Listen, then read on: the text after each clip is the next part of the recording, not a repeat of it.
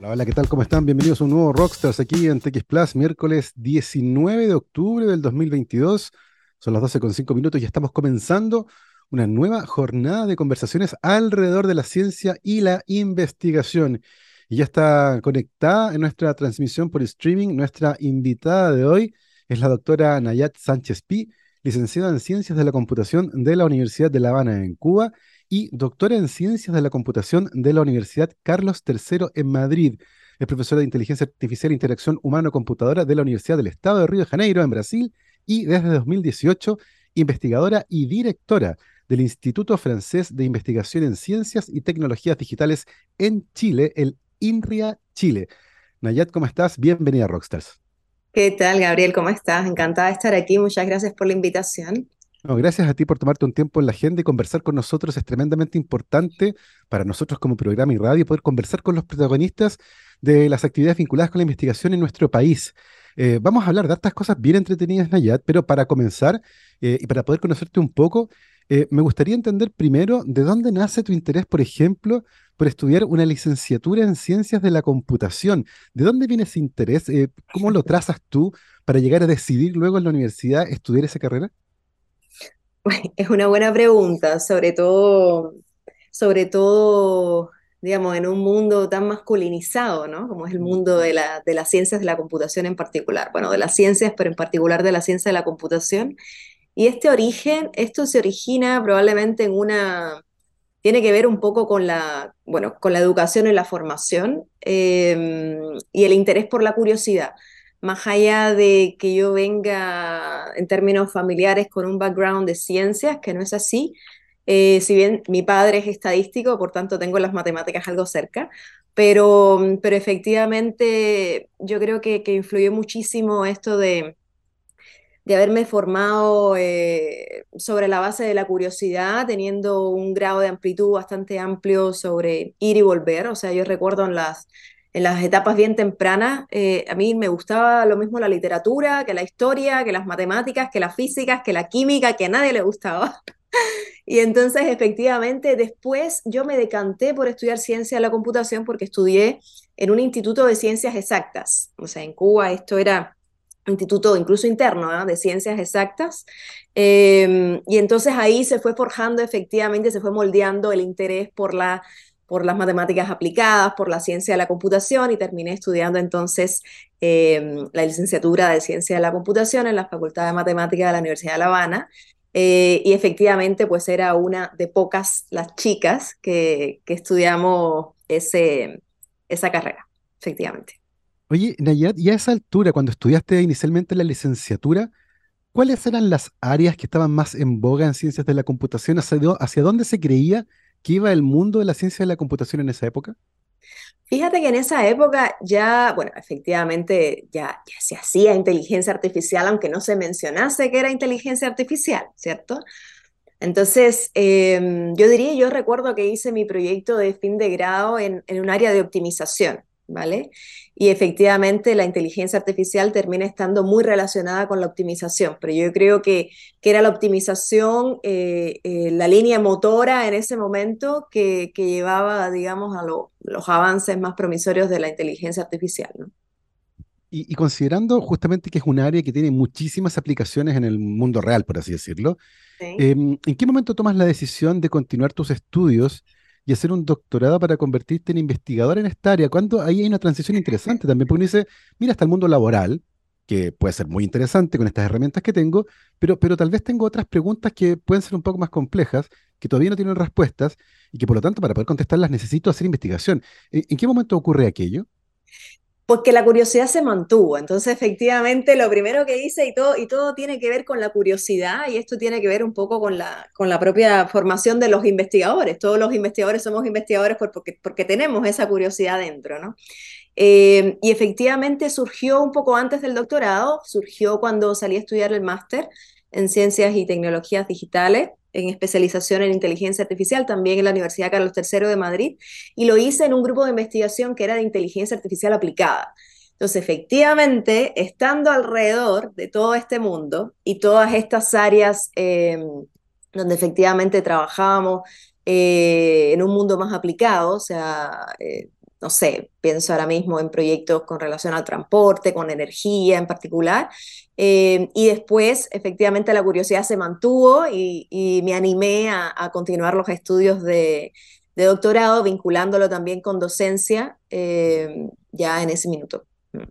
¿Y, por qué elegiste esa universidad en particular? Eh, ¿Había algo, había algún grupo de investigación o algo que hacían que te llamó particularmente la atención? Efectivamente, el grupo de inteligencia artificial aplicada del, de la Universidad Carlos III de Madrid es un grupo bastante reconocido, sobre todo en, esta área y en cómo se vincula con otras, con otras áreas, por ejemplo, de procesamiento de mm. señal, también de optimización eh, y todo esto. Entonces, yo creo que tenía que ver un poco por la propia concepción del grupo de investigación, donde yo, yo era también la única mujer. Entonces, siempre he tenido que, estar desafiándome dentro de, dentro de mundos que ya te decía que son todos masculinizados. Sí, hay un estereotipo ahí que es bien, eh, es bien espantoso, que es el típico, como el informático, este tipo gordo que está frente al computador todo el día, lleno de snacks, ¿cierto? Y que es como, que pasa lo mismo con los científicos. Cuando uno le pide a los niños que dibujen un científico, dibujan un señor viejo de delantal, sin pelo, que está en un laboratorio con tubos de ensayo. Eh, está el estereotipo. y, ciertamente los estereotipos son tremendos porque en el caso de las mujeres, por ejemplo, muchas niñas miran las carreras científicas y se imaginan este científico y dicen, bueno, yo no pertenezco ahí. ¿Ha cambiado el panorama en, en, los últimos años con respecto a cómo las mujeres son atraídas a esta área? Yo creo que sí.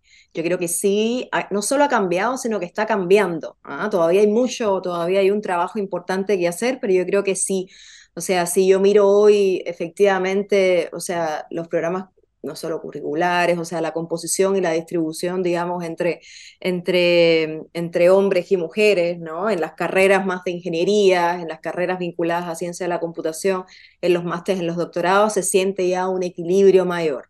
Ahora, efectivamente, todavía hay un camino importante por recorrer. Esto, esto y, no tiene que ver solamente con, con crear cuotas y espacio, tiene que ver un poco con, con que efectivamente hay que hay que, hay que hacer más, hay que hacer más para, para atraer, digamos, a, las mujeres por muchísimas razones a, estudiar estas carreras y efectivamente que después se, se, puedan seguir desempeñando. Yo creo que hay, pero, pero, pero soy optimista porque, porque creo que, que se ha avanzado, que se ha avanzado comparado con hace 20 años. ¿Vale? Pero efectivamente, sin duda, eso no hay, no hay ninguna discusión en ello, pero efectivamente eh, tampoco hay discusión en que hay que seguir trabajando porque no es suficiente. Mm. Por supuesto, y por eso hay que visibilizar casos como el tuyo para nosotros es tremendamente importante también para que quienes puedan estar interesados en esta área vean que hay líderes que ya han recorrido este camino antes. Eh, Nayat, una cosa interesante de los programas de doctorado eh, es que en algún momento nos enfrentamos a nuestra famosa pregunta, en la pregunta de investigación que queremos resolver, eh, que se convierte finalmente en el tema de la tesis. En el caso tuyo, ¿en qué área en particular durante el doctorado te centraste? Mira, me centré en, una pregunta de investigación que tenía que ver con los sistemas inteligentes para sistemas basados en contexto. Dentro de la inteligencia artificial, o sea, hay efectivamente, pues los sistemas, o sea, aprenden, ¿no? Em, bueno, sobre datos, en primera, dependiendo del área de inteligencia artificial, ¿no? En primera instancia. Pero efectivamente, eh, cuando uno hace aprendizaje automático, e intenta eh, crear estos sistemas para que se muevan de manera autónoma y resuelvan problemas de manera autónoma, normalmente cuando los llevamos al mundo real, tienen que tener en cuenta todo el contexto que es completamente variable, que depende un poco de la localización donde está la persona, que depende un poco, bueno, puede ser de las preferencias donde está la persona, que puede tener que ver con quién es la persona que puede tener que ver con, no sé, tanto la dirección del viento como cualquier cosa. Entonces, toda esa información donde está el humano en el centro, ¿qué le rodea? A esto le llamamos el contexto de la persona. ¿ya? Entonces, si un sistema de inteligencia artificial se crea para apoyar a esa persona, no solamente, idealmente, que tenga en cuenta pues, pues los datos o el contexto este, digamos, anterior sobre el que aprende, sino también con relación a todo el contexto dinámico ¿ah? que se está moviendo. Entonces, ahí hay una, una complejidad inherente a este tipo de sistemas que efectivamente cuando se les pliega en el mundo real eh, eh, generan una, una, importante complejidad y ahí, y ahí hay eh, efectivamente espacio de creación todavía no resuelto en cómo eso se hace. ¿no? Entonces yo me centré en, efectivamente en estos sistemas, en, en, técnicas inteligentes para sistemas basados en contexto. ¿Y estamos hablando en ese caso del contexto, por ejemplo, de sensores o de información que el sistema toma? Claro, porque sensores puede ser cualquier cosa, o sea, no sé, nosotros todos, por ejemplo, portamos hoy un teléfono que está lleno de sensores, o sea, tiene un acelerómetro, un GPS, tiene una cámara, tiene, no sé, hasta sensores de temperatura tienen algunos, hasta, bueno, eh, de infrarrojos, ¿no? Entonces, efectivamente, ¿cómo y, otro tipo de, información sensorial que podemos captar de, de mm. otras partes, ¿no? También. ¿Ya? No necesariamente solamente a partir de sensores que nosotros portemos, sino, sino de otros del, con relación al contexto que pueden estar pasando. No se piensa, pues, qué sé yo, con todos estos, estos sistemas para, para ayudar, por ejemplo, a las personas mayores, ¿no? Eh, y cómo efectivamente, y estos se llaman sistemas eh, eh, Ambient Assisting Living, para efectivamente personas ancianas y mayores y cómo efectivamente ayudan el hecho de que eh, podamos tenerlos monitorados, más que mm. sensorizados, monitorados, a partir de sensores que, por ejemplo, pues eviten o que envíen alertas, no sé, importantes eh, en el momento que se caigan, por ejemplo, que, no sé, le apoyen, por ejemplo, con rutas eh, correctas, no sé, a la hora de buscar los medicamentos, personas que tengan. Entonces, todo ese tipo de, efectivamente, hay que tener en cuenta, pues te decía, el contexto, que no solo es eh, los sensores que, podemos tener que nos estén monitoreando, pero efectivamente también el entorno. ¿ya? Es tremendamente interesante. De hecho, vamos a hablar de más aplicaciones eh, vinculadas al mundo de la inteligencia artificial, ¿cierto? La automatización de procesos y otras áreas que son sumamente interesantes hoy. Pero eh, para ir entendiendo tu llegada a Chile finalmente, Nayat, desde la Universidad Carlos III en Madrid a Chile, ¿cómo llegas? Cómo, ¿Cómo se genera finalmente el vínculo con nuestro país? pues hasta llegar a Chile hice un viaje largo todavía, o sea, estando estando en, España, o sea, estuve además en el medio del camino en la Universidad de Lisboa, en Portugal, estuve además en la University College Dublin, en Irlanda, estuve además después en Brasil, en dos universidades, en Río de Janeiro, después estuve en Francia y finalmente aterricé en Santiago de Chile. Entonces, digamos, ha sido, ha sido una trayectoria un poco internacional. Mi acento ya, ya no es un, acento, es un acento de todo el mundo, ¿no? Eh, y así va también un poco la cultura y también un poco la investigación, tomando un poco pues, pues lo mejor mm. que, que, me ha ido permeando pues todos estos espacios y grupos de investigación por los que he pasado. Oye, Nayat, luego de pasar por lugares tan atractivos como los, como los que mencionaste, donde no solo hay investigación científica de punta, sino que además se vive muy bien. Eh, lugares como Lisboa, por ejemplo, que es un lugar maravilloso, muy rico clima, muy rica comida. ¿Qué fue lo que te atrajo de la posibilidad de venir al INRIA en Chile? Eh, ¿qué, fue lo que encontraste tan llamativo de esa oferta de poder construir conocimiento desde la investigación en ciencias de la computación desde Santiago de Chile? Bueno, primero, primero para mí no solo, bueno, primero dos cosas. Primero el desafío, ¿no? Y segundo la oportunidad, porque efectivamente INREA es un instituto bueno, es el, es el Instituto Francés Nacional de Ciencias y Tecnologías Digitales, que no solo es conocido en Francia, en toda Europa, en el mundo entero. INRIA es un referente internacional en las ciencias de la computación y las matemáticas aplicadas, en el mundo entero, ¿vale? Se conoce el INRIA. Eh, por su referente excelencia, pero además también se conoce porque efectivamente juega el mejor de los dos mundos, de la excelencia científica, pero también la parte de innovación y transferencia tecnológica. Y esto es muy importante con efectivamente la trayectoria que, que yo he tenido y que he seguido desde que empecé mis estudios, efectivamente siempre buscando el impacto este eh, práctico de la, de la investigación y, las cosas efectivamente eh, bastante, bastante concretas y bastante aterrizadas. Entonces, en ese sentido, INREA, eh, en ese momento estaba yo en Francia, ¿vale? En París, eh, y apareció pues esta oportunidad pues de venir a Chile justamente a liderar un centro que se había constituido en 2012 para eh, ser el referente, el único centro que tiene INRIA fuera de Francia para efectivamente consolidarlo con una, con una mirada estratégica de, eh, bueno, abrir oportunidades en, colaborativas de cooperación eh, franco-chilena eh, en Chile, pero también hacerlas a nivel regional. ¿Vale?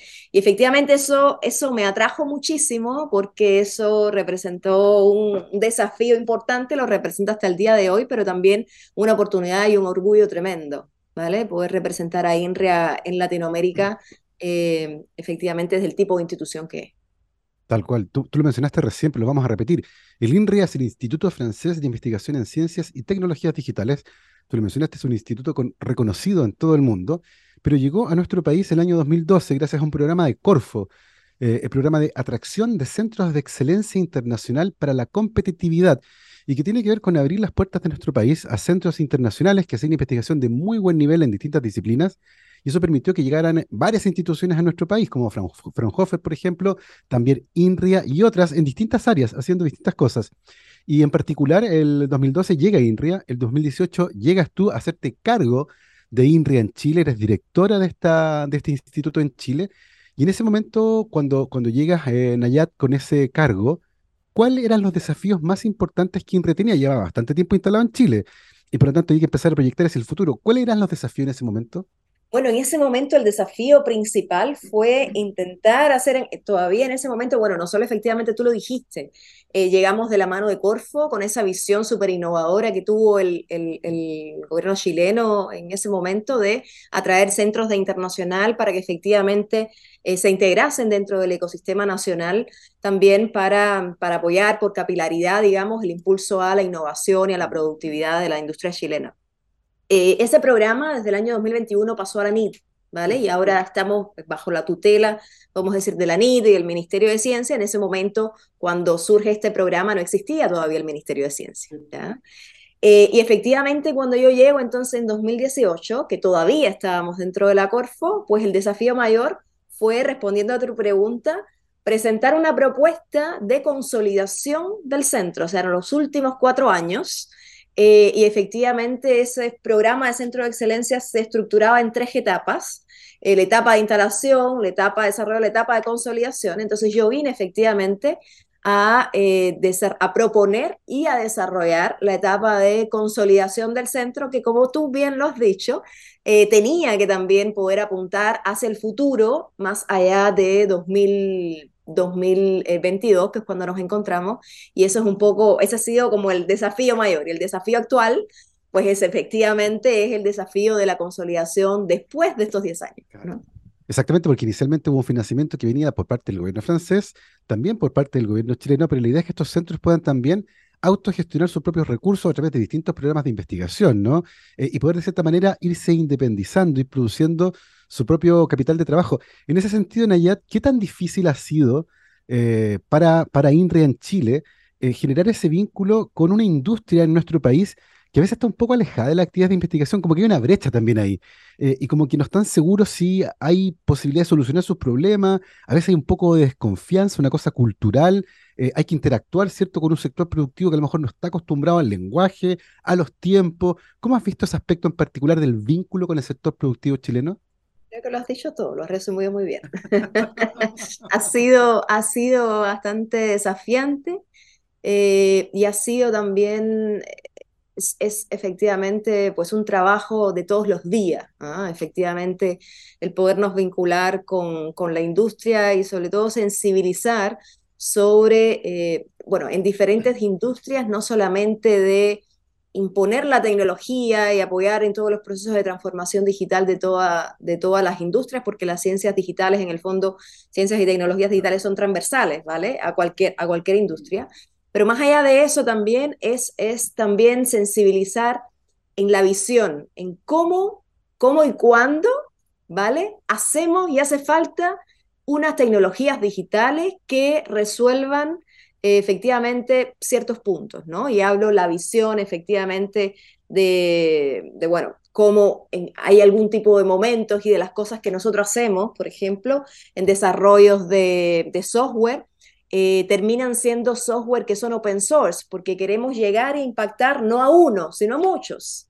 ¿ya? Entonces, efectivamente, en cómo, en cómo compartir, digamos, eso, esos fundamentos y esa visión de hacer también eh, ciencias digitales, eh, que tienen que ver con que, con que hay un espacio y hay mucho más que ganar también cuando se comparte el conocimiento y se transfiere más y es mejor transferir conocimiento y capacidades porque todo está en las personas. No basta, a mí no me basta, por ejemplo, para impactar en una industria determinada con resolver un problema concreto, transferirte la solución y ya está. O sea, hay, hay también un compromiso de que efectivamente en cómo se transfieren, cómo se transfieren esas capacidades y ese, y ese conocimiento también a la industria para que lo pueda seguir desarrollando. Y eso pasa también por esta visión un poco más amplia de cómo se hace, ¿no? De que tiene que ver con efectivamente pues compartir, transferir conocimiento, transferir datos, transferir software, transferir, hacer innovación eh, de todo tipo, ¿no? Abierta también y, contribuir también a cómo se democratiza el conocimiento más allá de que los modelos de vinculación que tenemos son diversos. Eh, privilegiamos efectivamente dónde podemos impactar de una manera eh, bastante más amplia. Y luego los valores que tienen que ver en segundo plano con que cómo se impulsan las ciencias digitales de una manera responsable. O sea, tú sabes que las ciencias digitales son un emisor eh, importante de, eh, de, CO2. O sea, y se estima que para 2030, em, o sea, el 50% de todo el uso de la energía, ¿vale? Eh, va a ser por energía que se consume por las, por las tecnologías digitales. Entonces, efectivamente, tampoco es poner tecnologías todo el rato, ni, siempre que necesites, es efectivamente colocar la variable también de eh, hacerlo también de manera sustentable, ¿no? Y de manera responsable, ¿no? Mirando también los, los impactos que puedan tener medioambientales, los impactos sociales, los impactos éticos, y aquí, bueno, digamos, en, todo, en todos los sentidos, ¿vale? Entonces, tiene que ver también con, no solo con cómo me vinculo, sino cuál es una visión, que es una visión responsable de hacerlo, que no siempre a veces es compartida, ¿ya? Pero cómo efectivamente nuestra labor también está en, en, poder transmitir e intentar eh, transmitir, digamos, estos valores que son unos valores que, que en el fondo, bueno, nos hacen, nos hacen a nosotros, digamos, levantarnos todos los días y, y, bueno, y desarrollar, impulsar las ciencias digitales de manera conjunta. Mencionaste muchas cosas muy, muy interesantes. Em, lo que tiene que ver con el vínculo con la industria, el vínculo con las personas, la ética en el uso de herramientas de inteligencia artificial, machine learning, por ejemplo. Hemos visto en el último tiempo casos eh, en todo el mundo eh, con respecto al uso un poco descuidado de estas tecnologías, cómo impactan en las personas a veces. Em, pero sobre eso, Nayat, me gustaría em, saber de ti, por ejemplo, has estado en este cargo cuatro años, dos de los cuales han sido pandemia, ¿cierto? Cinco años. Eh, pero todo eso ha sido pandemia y, y, ha tenido un impacto gigantesco, ¿cierto? Pero, pero ciertamente un periodo que te permite ya ir eh, generando algunas conclusiones con respecto a la instalación de este tipo de tecnologías en nuestro país. ¿Cómo ves al ecosistema chileno, a la industria, a la investigación en el vínculo con el uso de estas herramientas? ¿Las conocen? ¿Las solicitan? ¿Están atentos? ¿Piensan que todavía no son para ellos? ¿Cómo, cómo ves ese aspecto en particular?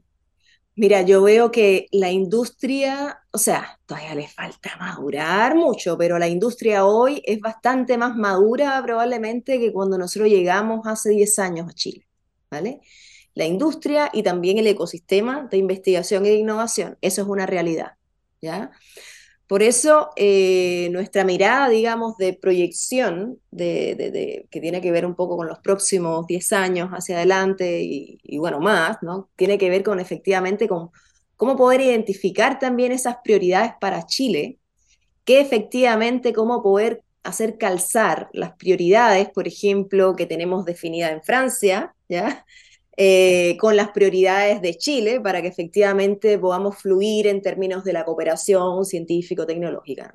Y a mí se me ocurre, por ejemplo, un, un, área, por mencionarte una, o sea, porque te puedo mencionar muchas, ¿no? Que es el caso de la agricultura eh, digital, ¿ya? En el cual nosotros hemos estado trabajando hace, hace bastante tiempo y que tiene que ver con eh, con de nuevo, en cómo, en cómo la tecnología digital también puede contribuir a la transición esta virtuosa entre la agroecología, en los sistemas alimentarios regionales, ¿no? Eh, y por ejemplo la protección también de la agricultura eh, familiar, eh, al proporcionar, por ejemplo, más información, comprender, por ejemplo, mejor los sistemas complejos, el apoyo a la toma de decisiones, sea individual o sea colectiva, de algunas industrias asociadas a la agricultura, ¿no? Y también cómo apoyar a las acciones concretas de intercambio, de la reconfiguración, por ejemplo, de cadenas de valor, del desarrollo de estrategias políticas, entre otros.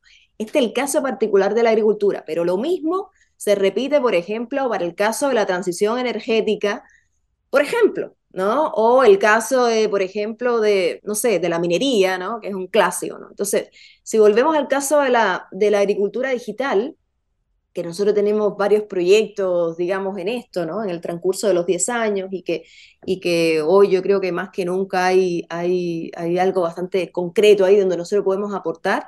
Hay, hay tres palancas importantes dentro de, dentro de la agricultura digital, ¿no? Eh, en fin, que cuando se movilizan de manera conjunta la agricultura y las tecnologías digitales, ¿no? Eh, y que tienen que ver con cómo se, cómo, cómo se llevan, ¿no? Y cómo se impulsa entonces la innovación. La primera es la cantidad de datos, ¿no? Que, que se tienen debido al desarrollo de sensores, sean de, sensores pequeños, por ejemplo, que te despliegas en terreno. Nosotros tenemos proyectos en ese sentido, desde estos sensores, nanosensores o satélites, o imágenes satelitales, ¿cierto? Eh, cómo haces la comunicación y cómo haces el almacenamiento de todos esos datos. Después están las capacidades computacionales, ¿no?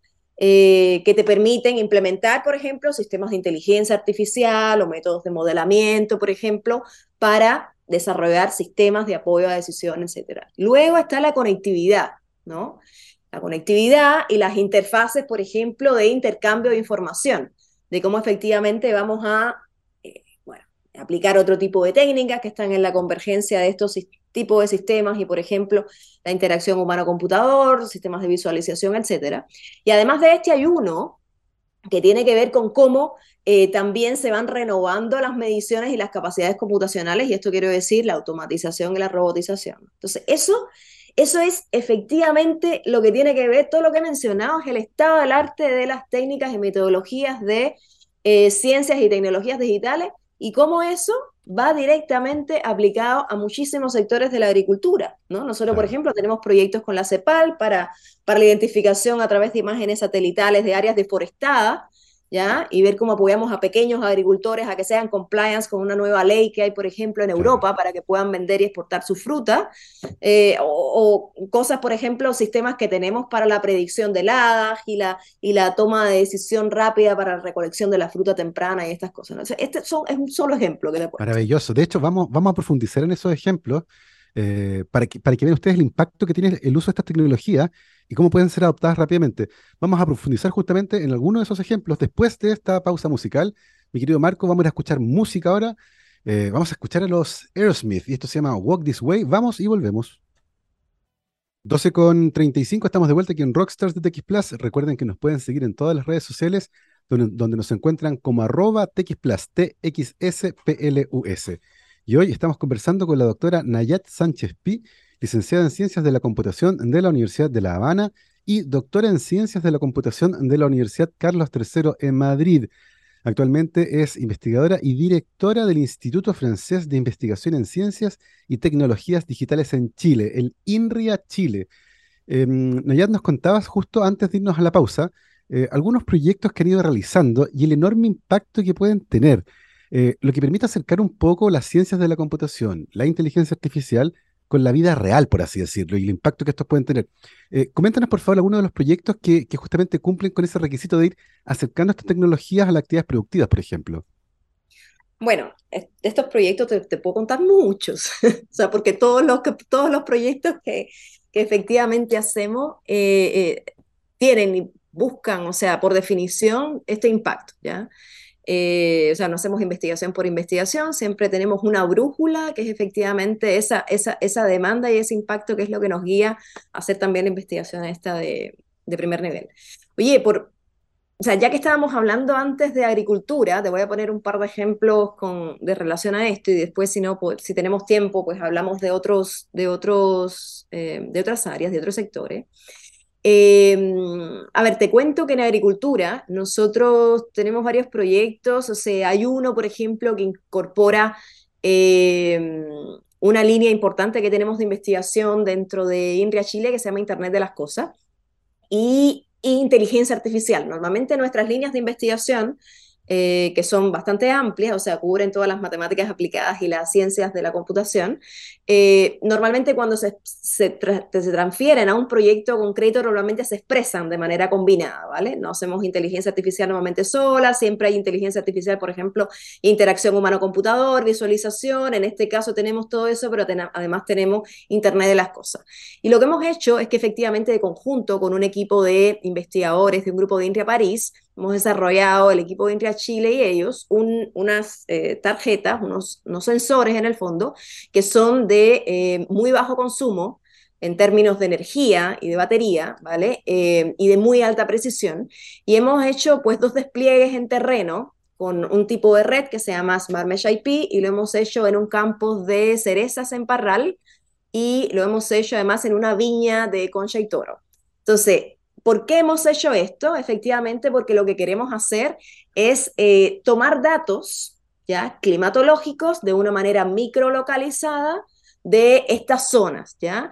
Para que a través de estos, estos eh, datos que vamos a colectar y de conjunto con otras fuentes de datos, por ejemplo, las estaciones meteorológicas de línea, que no son suficientes esos datos para tomar ese tipo de decisión, construir un modelo que es lo que hemos hecho con este proyecto de, de predicción para predecir eventos climáticos extremos, por ejemplo, heladas, por ejemplo, cuando hay mucho calor, etcétera, ¿no? Y de esta forma entonces poder, por ejemplo, mitigar los efectos de la productividad con relación, bueno, y ahí efectivamente hay un, hay un tema que tiene que ver importante de cómo esto se enlaza con la pérdida de cultivos, con la pérdida de alimentos en el fondo, eh, y, bueno, tenemos hoy dos pilotos funcionando eh, en campo, ¿vale? En terreno. Ese es uno, ¿ya? Eh, ¿Tenemos tiempo para que te cuente más? Sí, claro, pero solo que me gustaría decir que ese punto que tú mencionaste es particularmente interesante. Eh, yo me acuerdo que hace unos años atrás le hicimos un taller de biotecnología a empresarios agrícolas, cuando yo todavía estaba trabajando en el laboratorio. Eh, y en un momento todos empezaron a ir del urgente, así como, hoy me tengo que ir. Y le decía, ¿pero qué pasó? Se puso a llover, me decían. Y yo decía, ¿pero cuál es el problema? Las cerezas estaban creciendo y si se mojan las cerezas en esa etapa, se parten y se pudren y ya no las pueden exportar. Entonces tuvieron que irse todos corriendo a arrendar el helicóptero, a poner, a poner, a cubrir el campo y tener mejores datos para predecir este tipo de eventos, como heladas catastróficas, lluvias en momentos en que no puede llover, sequía y cosas así, es fundamental.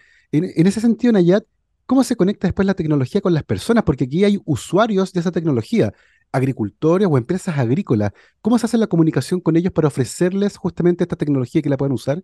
Efectivamente, es una buena pregunta, pero, pero antes de eso yo, yo te quiero comentar que más allá de la táctica esta detrás de la propia intervención, o sea, esto, estos modelos, digamos, que ayudan a la, a la, toma de decisiones estratégicas para la organización de la producción, efectivamente, que es una fase que es muy, muy, muy, muy, como tú lo comentaste, muy delicada en procesos de transición, por ejemplo, de cambio climático hoy, ¿ya? Eh, y de toma de decisiones que son más complejas, que pueden tener en cuenta variables múltiples, no solamente a lo mejor la, productividad, por ejemplo, sino otras, otras variables que son bastante más complejas. ¿Esto cómo lo conectamos con el usuario? Efectivamente, bueno, hay instancias previas, ¿no? Nosotros, por ejemplo, estamos conectados hoy con una empresa que es un proveedor de... Em, eh, de tecnología para la agricultura, ¿ya? Y entonces efectivamente nuestro rol va a ser usarlos a ellos como intermediarios de esta tecnología y ellos puedan enlazar entonces a través con, con los productores finales, ¿ya? Eh, en un modelo de transferencia que ellos, que ellos van a decidir, ¿ya? Nuestro rol efectivamente va a ser eh, intentar usar estos proveedores de, y no ir al, uno a uno, ¿ya? Y por tanto también cuando nosotros hacemos la transferencia de la tecnología, como te comentaba antes, también hacemos transferencia de conocimiento de esa tecnología. La idea es que esa tecnología también se, se, pueda seguir desarrollando, se pueda seguir expandiendo, no es un bloque cerrado, mm. sino efectivamente que se pueda intentar también construir encima de esto es un poco eso el modelo de transferencia que nosotros siempre intentamos promover, porque sabemos, efectivamente somos convencidos de que eso es el, el fuel eh, especial para, para el desarrollo y el impulso a la innovación, sobre todo en, en empresas pequeñas y, y startups tal cual, el, factor humano que se dice, ¿cierto? De poder convencerlos de que usen la tecnología, sobre todo en un área como la agricultura, donde mucha gente todavía confía en el olfato o en el ojo. Dice, no, tal cosa, y, por lo tanto, depender de una tecnología les parece un poco extraño. Eh, por eso me parece interesante ese vínculo con el factor humano. Eh, Nayat, ¿qué otros proyectos tienen interesantes vinculados con, con lo que hacen ustedes ahí en, en INRES Chile? Bueno, aquí, bueno, y tiene que ver también con esto de extraer el conocimiento humano, ¿no? Porque esto, estos sistemas no se alimentan por sí solos, los conocimientos expertos, esto, ¿no? Utilizando métodos de todo tipo, ¿no? Entonces, en, primera, en primera instancia, eh, surgen todos estos, estos modelos que no solo generan conocimiento, sino que tienen que efectivamente alimentarse del conocimiento de expertos, y este es el caso de la agricultura, pero es el caso también de, de, muchas, de muchas áreas, muchas industrias donde efectivamente, como dices tú, el olfato es importante. A ver, proyectos, bueno, te, comentaba antes el proyecto este que tenemos en, eh, con relación a, a, través de, y aquí utilizamos otro tipo de sensores que tienen que ver con imágenes satelitales para un poco también predecir y, clasificar zonas que han sido deforestadas previamente. Hay una ley ahora en Europa que va a impedir hacer comercio de, eh, sí, de bueno, comercio en el fondo de, productos eh, agrícolas, si vienen previamente de zonas que son deforestadas. Entonces, efectivamente, esto va a ser un problema mayor. Nosotros estamos trabajando con esto, con, la CEPAL, con la Comisión Económica para América Latina y el Caribe, em, y también con la Asociación de eh, Pequeños Productores eh, de Comercio Justo, porque efectivamente son estos pequeños productores los que van a tener más dificultades para poder adaptarse a, estas nuevas normas. Entonces, lo, nosotros lo que estamos haciendo es, es ahora mismo de conjunto trabajando con la CEPAL y ahí tenemos también eh, geógrafos y todo esto que, que, transmiten un poco este conocimiento experto y nosotros a través de los modelos de inteligencia artificial lo que estamos es identificando y haciendo como unos mapas de deforestación, ¿ya? Eh, y es lo que vamos a hacer, un mapa de deforestación de Chile para zonas eh, productoras. Eh, y bueno, ahí vamos a poder comparar las tendencias de deforestación utilizando los datos satelitales, también con los datos que tengan los organismos nacionales y todo esto. Esto también es un poco apoyo a, en, dos, en dos miradas, a políticas públicas, pero también apoyo a los pequeños productores y pequeños agricultores. ¿Mm? Oye, es tremendamente importante cuando uno piensa, por ejemplo, lo que está ocurriendo en Brasil, donde se está deforestando parte importante del Amazonas para cultivo de soya, por ejemplo. Se está cambiando, está intercambiando el uso de suelo ahí eh, y ciertamente estas normativas cuando aparecen le imponen a los productores el cumplimiento de ciertas eh, pautas, ¿cierto? Que muchas veces están fuera de su alcance. Eh, ¿El estado de avance de ese proyecto, Nayat, cuál es? ¿Cuándo estaría disponible, por ejemplo, para que alguien pudiera respaldar con ese tipo de información su producción?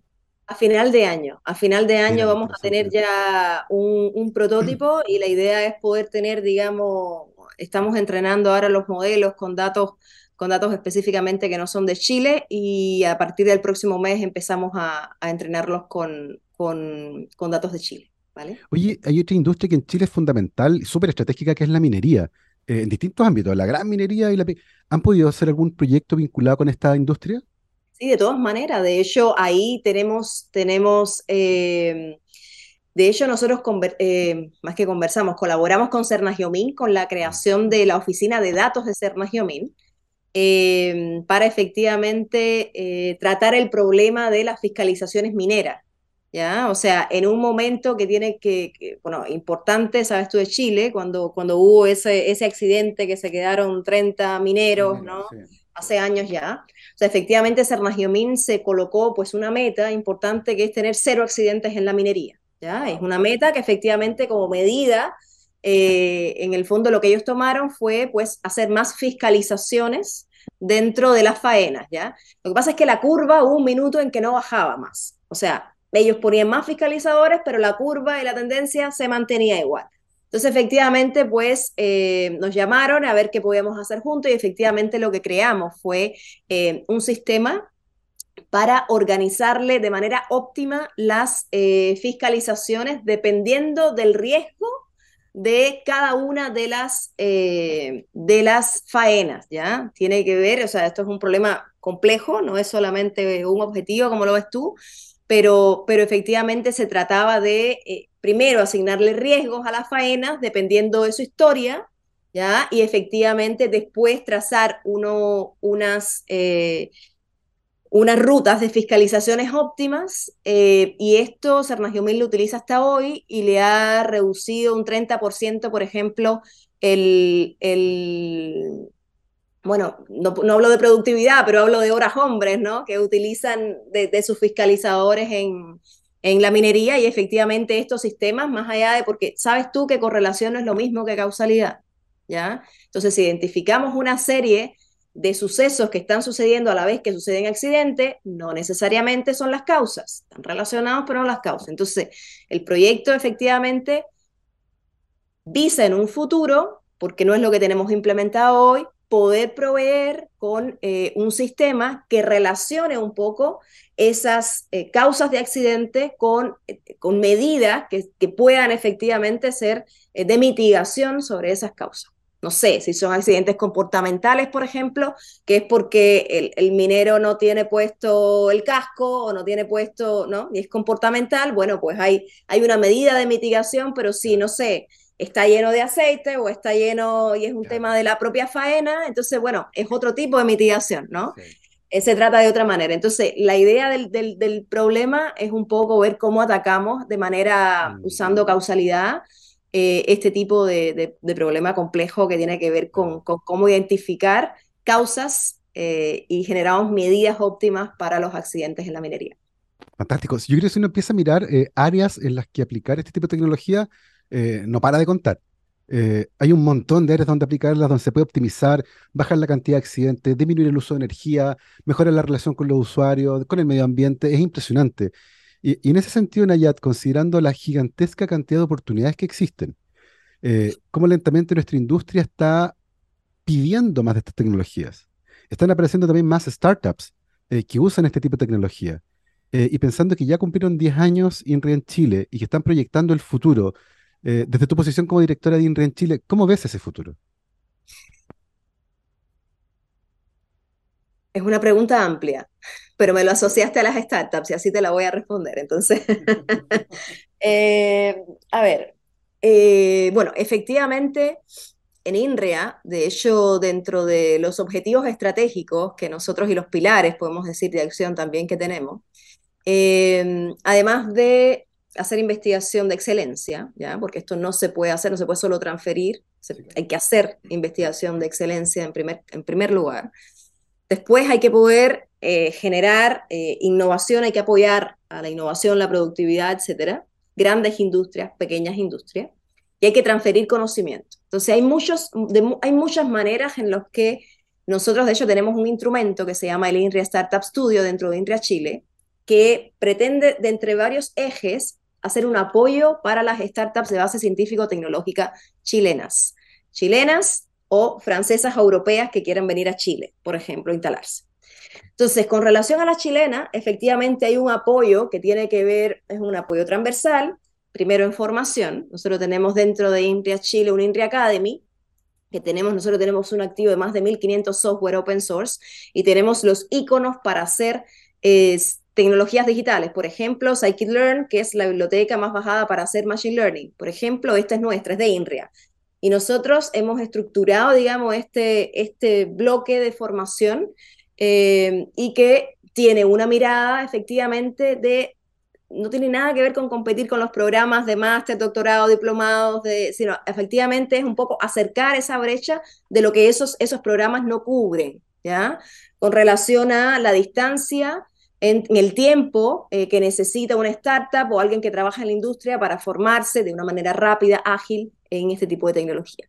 Entonces, el primer eje de apoyo a las startups es formación. El segundo eje es un apoyo transversal, ¿ya? Es un apoyo transversal. Nosotros, de hecho, trabajamos con algunas startups que están con problemas bastante desafiantes y que no tienen capacidad, por ejemplo, para desarrollar algún que otro modelo, ¿ya? Eh, o alguna que otra parte del software o la plataforma que necesitan. Entonces, efectivamente, si el problema es lo suficientemente desafiante, nosotros también les apoyamos y tenemos una manera de vincularnos con ellos ahí. Y la tercera pata es efectivamente en estas startups chilenas que ya eh, están más bien consolidadas en el ecosistema nacional, que tienen un grado de ventas, que no necesariamente son las grandes startups, pero que tienen algo ya demostrado en el ecosistema nacional o internacional eh, y que tienen una madurez suficiente para internacionalizarse, también les apoyamos en ese proceso de internacionalización hacia Europa a través de Francia. Y para esto tenemos un, un o hemos organizado un concurso que se llama Trophy Startup, que recién hace dos semanas fue la final y que ya tenemos los ganadores de esta vez. Eh, y efectivamente lo que les ofrecemos es, es un paquete que incluye eh, incubación en Francia, eh, con incubadoras bastante, bastante conocidas, también programas de formación que hacemos de manera conjunta, aquí con el INRI Academy, pero también eh, los otros actores que participan dentro del consorcio que lo organizan con nosotros, que son del ecosistema de innovación francés presente aquí en Chile. Eh, la Embajada de Francia, el Instituto Francés, Business France, y efectivamente después, eh, bueno, les pagamos la estancia allá, etcétera, pero no solamente para tomar vino y comer queso, sino efectivamente para que eh, aprovechen, digamos, para, para el ecosistema y esa instalación. Y de hecho tenemos casos de éxito de las startups que fueron el año pasado, que ya tenemos dos que han abierto oficinas en Francia, por ejemplo. ¿Ya? Unas, o sea, tienen la oficina en Chile, pero además se expanden y hacen también una oficina en, en, Francia para, para, aprovecharse del ecosistema. Y esto es algo bastante poderoso que tenemos ya instalado. Esta es la tercera edición del, del concurso y, bueno, ahí vamos. Fantástico todo lo que están haciendo eh, y el impulso a las startups que, que en el último tiempo, ¿cierto?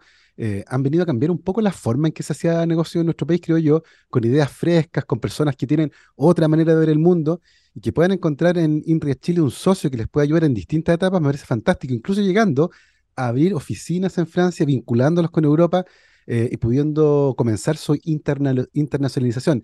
Tremendo trabajo que están haciendo ustedes. Si quieren saber más información, pueden ir a la página inria.cl, esa es la página del INRIA en Chile, Ahí pueden encontrar más datos con respecto al enorme trabajo que este instituto está haciendo en nuestro país, el Instituto Francés de Investigación en Ciencias y Tecnologías Digitales en Chile. Y hoy hemos conversado con su directora, la doctora Nayat Sánchez Pi, a quien por supuesto la despedimos agradeciéndole por su tiempo y su gentileza de conversar con nosotros. Muchísimas gracias, Nayat. Gracias, Gabriel. Me ha encantado conversar. Un placer estar aquí. Ha sido un placer también para nosotros. Nos vamos, por supuesto, mi querido Marco, con música. Eh, al principio fue Smith y ahora nos vamos con Led Zeppelin, What a Lot Love. Que estén muy bien. Nos vemos. Chao, chao.